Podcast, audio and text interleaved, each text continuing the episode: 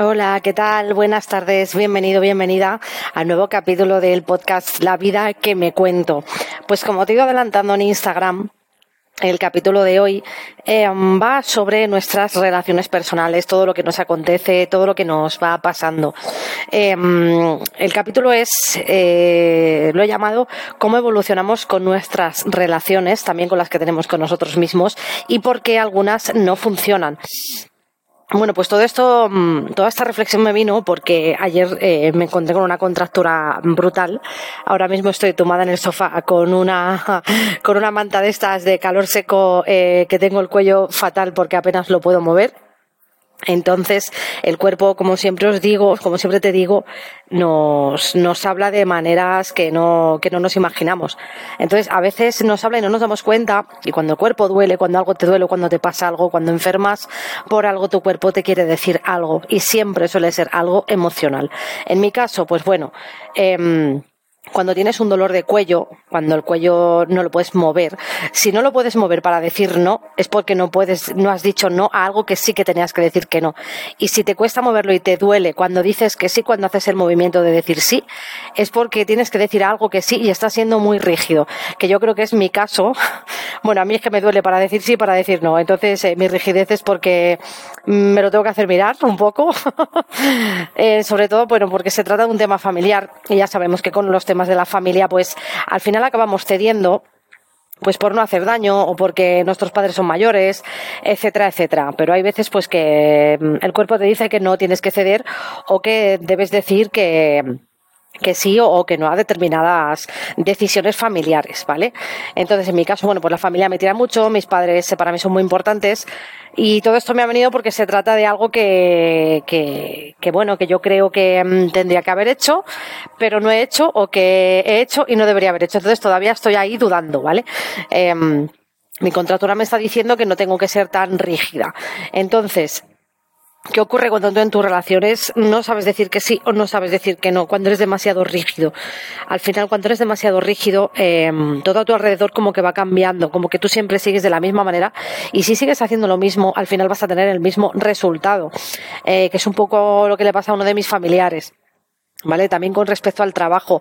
Esto pasa, ¿por qué? Pues porque muchas veces los jefes o las tareas diarias, yo he trabajado en muchas empresas y siempre me salían contracturas o siempre tengo dolores de cervicales por la misma, por la misma causa. Entonces, ¿por qué es? Pues porque tienes que hacer algo que no te apetece hacer, pero lo debes hacer, porque forma parte de tu trabajo. Entonces, claro, quieres decir no, pero tienes que decir que sí. Muchas contracturas vienen por eso, y es que es la mayor tontería que te puedas imaginar. Entonces, bueno, pues tienes que aceptar que hay determinadas tareas que te gustarán más y hay determinadas tareas que te gustarán menos, pero forman parte de tu desempeño diario y forman parte de tu desempeño laboral.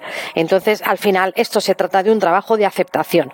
Y yo, como tengo la cabeza más dura que el cemento, como me dice mi madre siempre, que me ve, pues entonces eh, me lo tengo que hacer mirar, como digo, y hay que hacer un trabajo de aceptación. ¿Por qué te hago esta reflexión y por qué te cuento mi experiencia propia? Bueno, pues, lo primero porque no es nada agradable. Eh, ya parezco Víctor Coopers, me atropello hablando, hablo súper rápido. No es nada agradable estar con un dolor de cuello, no es nada agradable estar limitado en movimiento. Y no es nada agradable que, en mi caso, que me encanta ir a entrenar, pues hoy no puedo ir a entrenar porque si no la voy a liar parda. También esto es porque no estiré antes de ayer, ¿vale? Hice ejercicios de cervicales y se me olvidó estirar. Entonces, claro, esto es un recordatorio de mi cuerpo de varias cosas. Lo primero, la rigidez de reflexión eh, y la rigidez de, de, decisión, de que hay cosas que, que no puedes cambiar y hay que soltar el control. Ejercicio de soltar, ejercicio de aceptación y ejercicio de mi cuerpo recordándome, Silvia, la próxima vez que entrenes, estira porque si no vas a estar eh, en el sofá tirada sin poder moverte, ¿vale? Entonces esto es un cúmulo de cosas que seguramente a ti pues te habrá pasado lo mismo. Entonces, Muchas veces nos hacemos esas preguntas o nos las hemos hecho. Yo, mm, todas las preguntas que voy a plantear en este capítulo, me las he hecho todas absolutamente. Algunas, yo creo que ya no me las sigo haciendo, ninguna. Eh, porque ese ejercicio de aceptación conmigo misma y con mis emociones, pues ya está hecho. Lo del cuello, pues mira, me ha costado nada, medio día decir, jolín, esto me pasa por esto, por esto y por esto.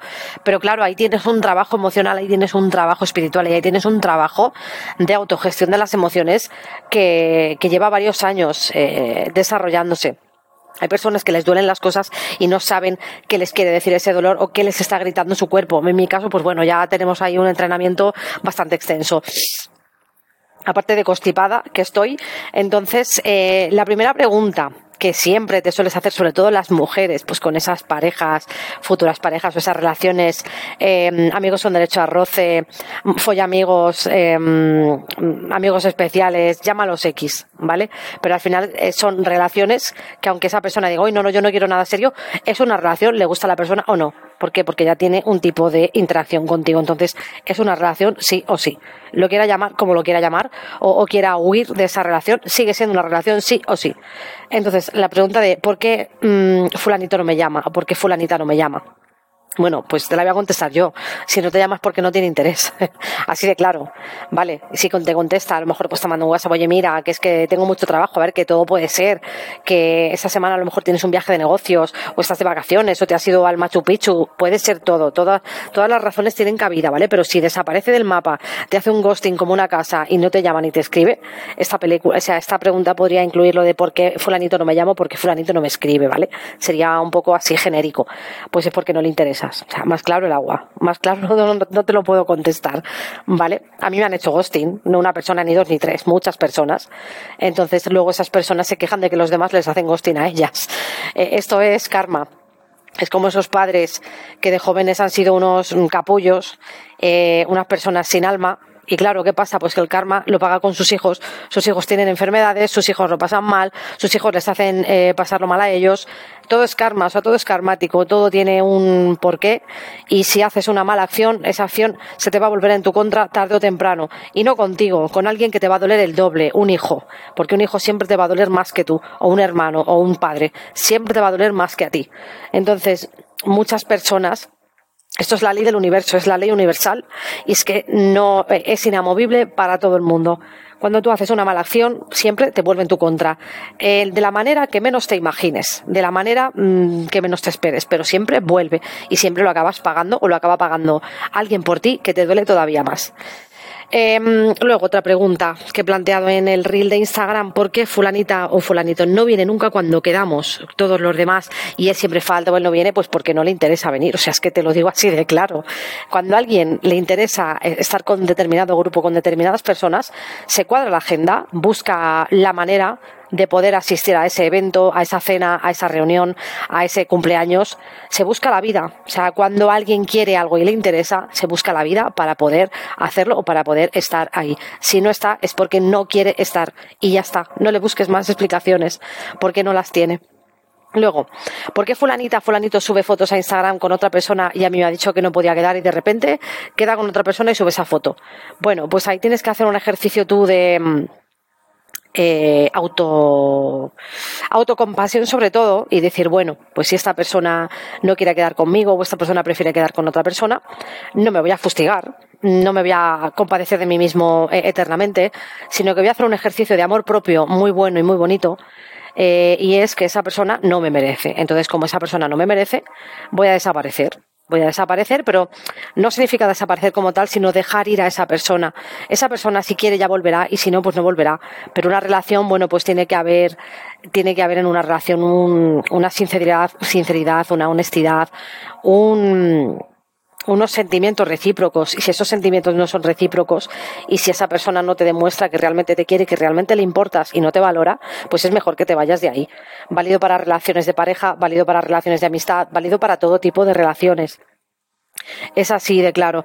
Con compañeros de trabajo, pues bueno, si hay compañeros con los que no tienes afinidad, eh, pues oye, tendrás que hacer un ejercicio de cordialidad, de intentar tener una relación eh, objetivamente y de ser lo más cordial que puedas y tener una educación y un saber estar. O sea, nadie puede dar lo que no tiene, eso lo tenemos claro todos.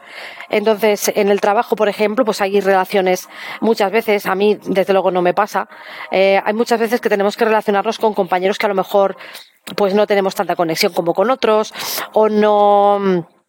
Eh, no somos tan compatibles como con otros compañeros, o a lo mejor no tenemos tanto trato, hablamos menos y por eso igual eh, la relación no es tan buena como con otros compañeros. O sea, puede haber diversos factores que influyen en esta relación con compañeros de trabajo. Entonces, lo que hay que hacer sobre todo es eh, tener el corazón abierto y la mente abierta, hablar con el corazón siempre.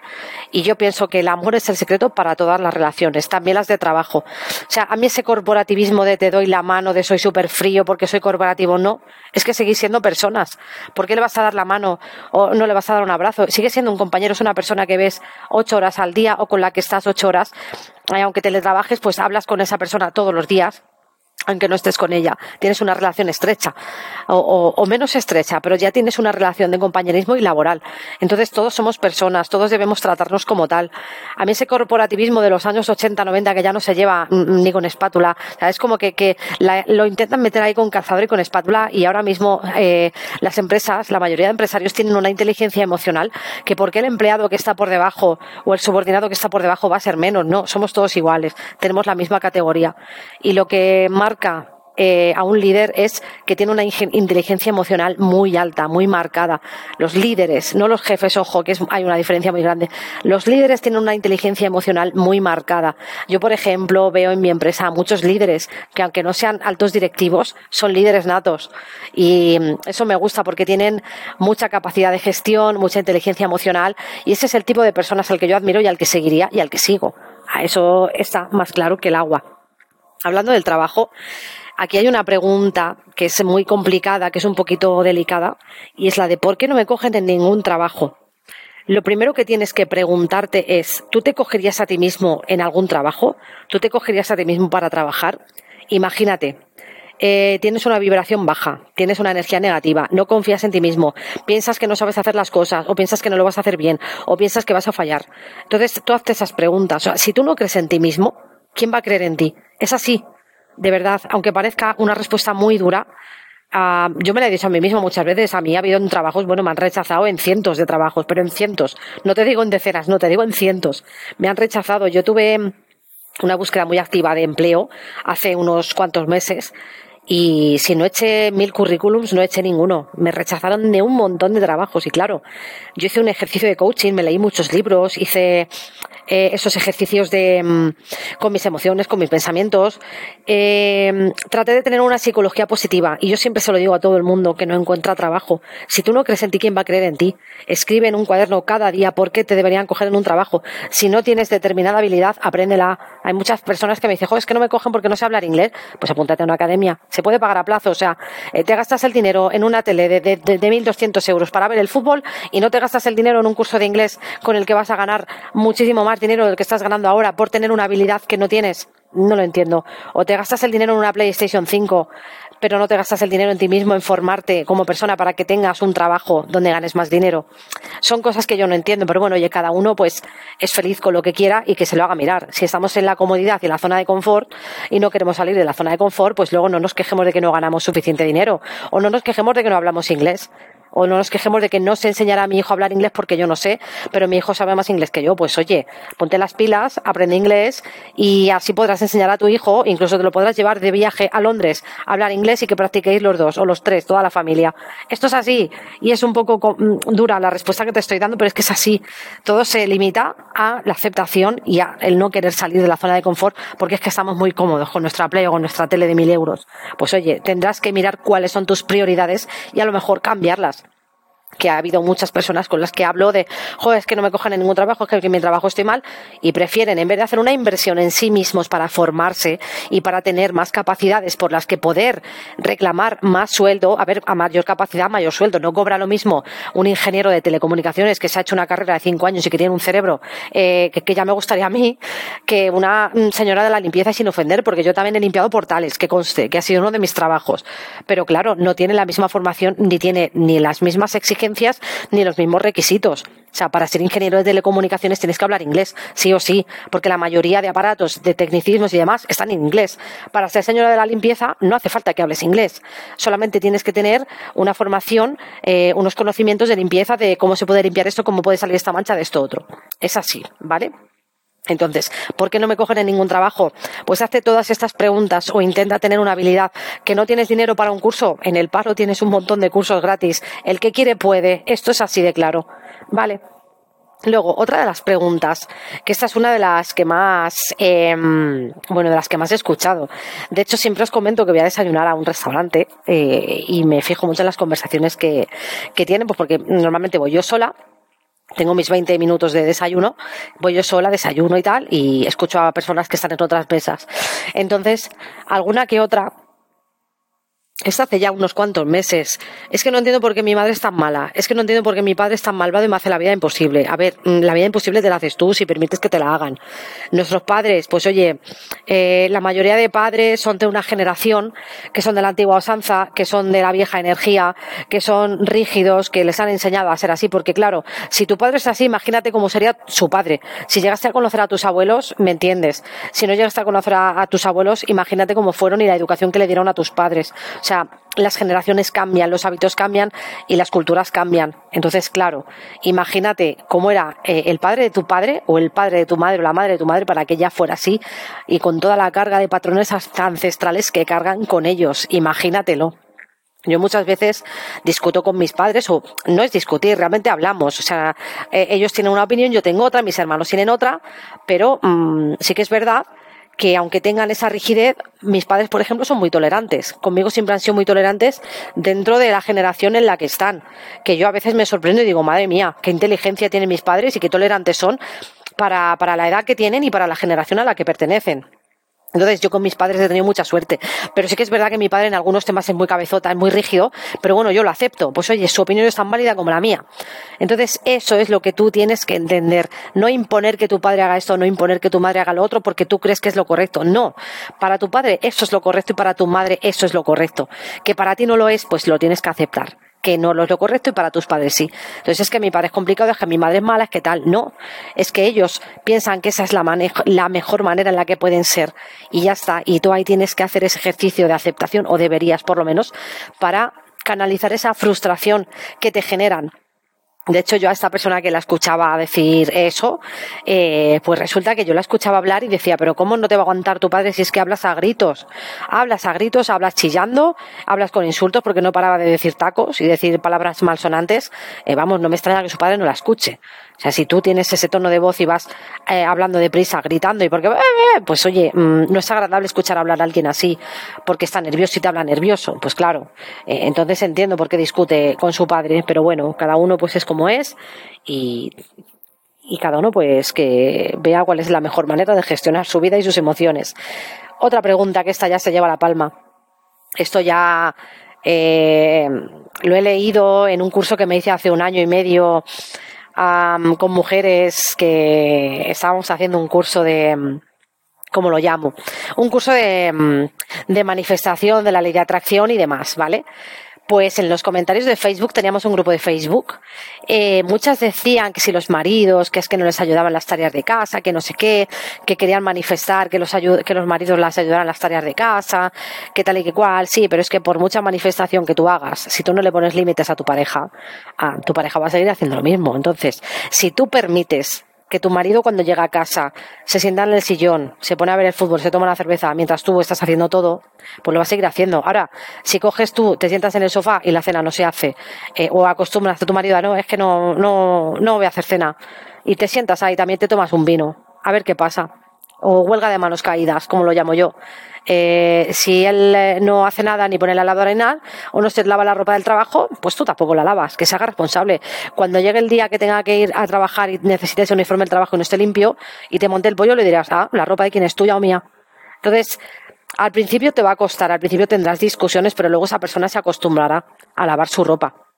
A ver, otra cosa es que no tenga tiempo, que son muchas las circunstancias que pueden ser, ¿vale? Te estoy hablando en un tono genérico de una manera general, muy general. Imagínate que yo que sé, tu marido tiene 14 eh, horas al día de trabajo y tú tienes tres, pues a ver, no es justo. A ver, tenemos que poner las cosas en contexto, ¿vale? Yo creo que me entendéis lo que quiero decir, ¿me entiendes? Pero, pero, mm, tampoco quiero que nadie se ofenda, ¿de acuerdo? Hay muchas situaciones diferentes, yo estoy generalizando mucho, pero la situación eh, básicamente era la misma, la que te cuento en este grupo de Facebook, ¿vale? Luego, el por qué no tengo pareja. ¿Por qué no tengo pareja? Bueno, pues en muchos de los casos, eh, yo por ejemplo he echado a muchas personas eh, el tarot, llevo echándolo 22 años, muchas de las mujeres que me preguntaban, incluso de los hombres, que porque no tenían pareja, ellos me hablaban y tal, y yo veía que eran codependientes totalmente. O sea, tú no te puedes anular a ti mismo por estar con una pareja. Claro, la pareja les acababa dejando, lógico. No tienes vida, no sales con tus amigas, amigos, no haces cosas para ti, no tienes hobby, no te apuntas a ningún curso, no tienes tu espacio vital. A ver, una pareja no es la persona que te va a salvar la vida, no. La vida te la salvas tú. Una pareja es alguien con quien tú compartes esa vida que ya tienes. Y eso es lo que mucha gente no entiende, muchas personas no entienden. Si tú eres feliz solo, entonces no te hace falta ni tener pareja y la pareja viene sola. Es como que aparece de repente alguien y dices, anda, mira. Y es que ni te enteras, porque esto es así. Cuando estás bien solo te aparece la pareja, pero cuando estás obsesionado por tenerla, porque piensas que te va a salvar la vida o porque no te gusta lo que te dices a ti mismo cuando estás solo, ahí es cuando no tienes pareja. Entonces tienes que tener mucho amor propio, tienes que tener una vida, ser independiente, eh, que tu vida sea emocionante, pero sin tener pareja, o sea, ya de por sí simplemente siendo independiente y estando soltero. Entonces te llegará todo lo que te tenga que llegar. Eh, válido también para amigos, eh, para amistades, porque cuando estás muy pendiente de un amigo o una amiga, y una amiga te tiene que salvar la vida, llevarte a todas partes, eh, que te lleve en coche a todas partes. Yo, yo, yo fui la salvadora de muchas amigas. Yo era la que las defendía siempre. Te estoy hablando cuando tenía 15 años igual o 20, hace muchos años ya. Entonces yo, vamos, era superwoman. Aquí la salvadora, la que siempre llevaba en coche a todo el mundo, la que se tragaba las mudanzas de todo el mundo, hasta que un día me cansé, claro, y dije, pero vamos a ver, eh, ¿esto qué es? ¿Desde cuándo yo tengo que salvarle la vida a los demás y perseguir a los demás acabó? Entonces hace ya muchos años que yo a la única que salvo es a mí misma. Y ya está, y poco más. Luego, ¿por qué mi hijo no aprueba ni lee ni hace los deberes? Mm, tu hijo, tu hija, hacen lo que ve en casa. Si son pequeños, ¿vale? Si son ya mayores, adolescencia y demás, pues bueno, es un poco más complicado, un poco más difícil, pero volvemos a poner límites se te va a poner flamenco, no, lo de después, vas a discutir muchísimo. O sea, yo me acuerdo todo lo que discutía con mis padres, pero mi padre, por ejemplo, mi madre cedía más, pero mi padre era súper rígido y si decía que no, era que no. Y yo pataleaba, lloraba, gritaba, le llamaba de todo, insultaba, pero mi padre se mantenía férreo. Y él decía que no, y que no, y que no sales a la calle, y no sales a la calle. Y yo no salía, y yo intentaba manipularle, que me acuerdo, porque los adolescentes son lo más manipulador que he visto en mi vida, yo la primera, que era lo peor. Eh, y claro, muchos padres que me estáis escuchando, seguro que eh, os sentís identificados con esto. Entonces se trata de poner límites o directamente de quitarle el móvil, cortarle el internet, quitarle el router de casa, guardarlo, esconderlo. Sí, sí. Eh, a veces he oído padres que han hecho eso y ha funcionado, ¿vale? Eh, o de estos que van ahora de, comunistas. Em, de súper queremos ayudar a todos y queremos ser solidarios. por ejemplo, una amiga me contaba hace, hace años ya, meses, bueno, meses y un año ya ahora, o por ahí, que su hija de 17 años se había comprado un iPhone, tal, le había dado un coñazo a los padres con el iPhone, pues los padres le regalaron el iPhone porque aprobó todas, ¿vale? Entonces decía, jo, es que tengo una amiga marroquí que pobrecita, ¿por qué no la dan ayuda? ¿Por qué tal? ¿Por qué cual? Es que el gobierno la tiene que ayudar, es que no sé qué, es que no sé cuántas, porque no sé por qué no la dan dinero. Y le decía a su madre, mi amiga, que, que a mí me pareció mi amiga, la mayor crack de toda la tierra, de todos los universos, cuando le dijo lo que te voy a decir. Y le dijo, hija, ¿y por qué no le regalas tu iPhone? Dáselo, pobrecita, qué pena, no tiene teléfono, dáselo y, y tú te compras uno peor. Y la hija dijo, no, no, no, no, no, mi iPhone no, hombre, no, mi iPhone no. A que, y claro, la madre le dijo, ¿qué? A que ya no estás tan preocupada, ya no estás pobrecita. Ah, claro, ahí donde más duele. Es que es así, al final con los hijos les tienes que dar donde más les duele. Entonces, tú como madre, tú como padre sabes cuáles son los puntos débiles de tus hijos. Entonces, cuando se pongan manipuladores o cuando intenten revelarse, que sí, les tienes que dejar ser ellos mismos y todo el rollo y controlarles lo menos posible para que sean responsables de sí mismos. Está más claro que el agua. Pero a veces hay que darles donde más les duele y si no obedecen o no eh, hacen caso y ellos piensan que lo mejor para ellos es lo que dicen ellos, que en esos momentos pues evidentemente no, no tienen mucha coherencia, ahí hay que atacar a las PlayStation, a los móviles, a los Internet, que es lo que más les duele. Porque es así, los adolescentes son seres muy sociales, seguían mucho de lo que ven en las redes sociales, de los ídolos, eh, de los influencers, y demás. Entonces, cuando les quitas esa ventana al mundo y cuando les quitas una parte de su identidad, que es eso, ostras, ahí les das donde más les duele. ¿Qué pasa? Que ahí se pone las pilas y dice, jolines, es que como no apruebe, es que como no lea, es que como no haga los deberes, ostras, mis padres me quitan el móvil, me quitan el internet o me quitan el router y, y no puedo tener las redes y no puedo subir stories y madre mía, que eso para mí es lo peor. Pues por ahí van los tiros, ¿vale? Luego otras preguntas. ¿Por qué soy tan desgraciado? ¿Por qué no gano más dinero? ¿Por qué todo me pasa a mí? Eh, tú síguete diciendo esto, que te va a pasar todavía más cosas y todavía peores. ¿Vale? Entonces, eh, el por qué no soy feliz. Pues imagínate si tú tienes ese diálogo contigo. Eh, las personas que tienes alrededor y que te escuchan decir eso, evidentemente van a huir despavoridas. Van a huir. ¿Por qué? Pues porque el ser humano siempre suele huir de lo negativo.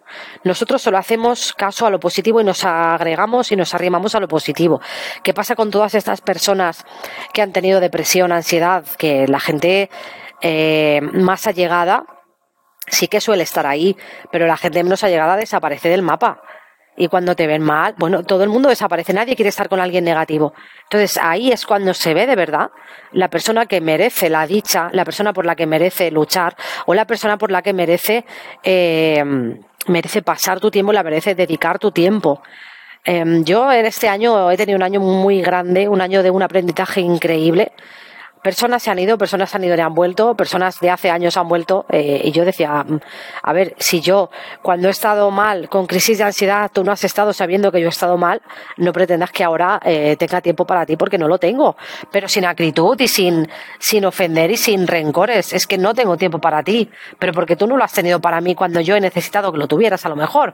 O cuando yo era condependiente, o cuando yo eh, tenía una crisis de ansiedad, o cuando mm, en ese momento pues nadie me hacía ver a mí que era lo que me tenía que hacer mirar.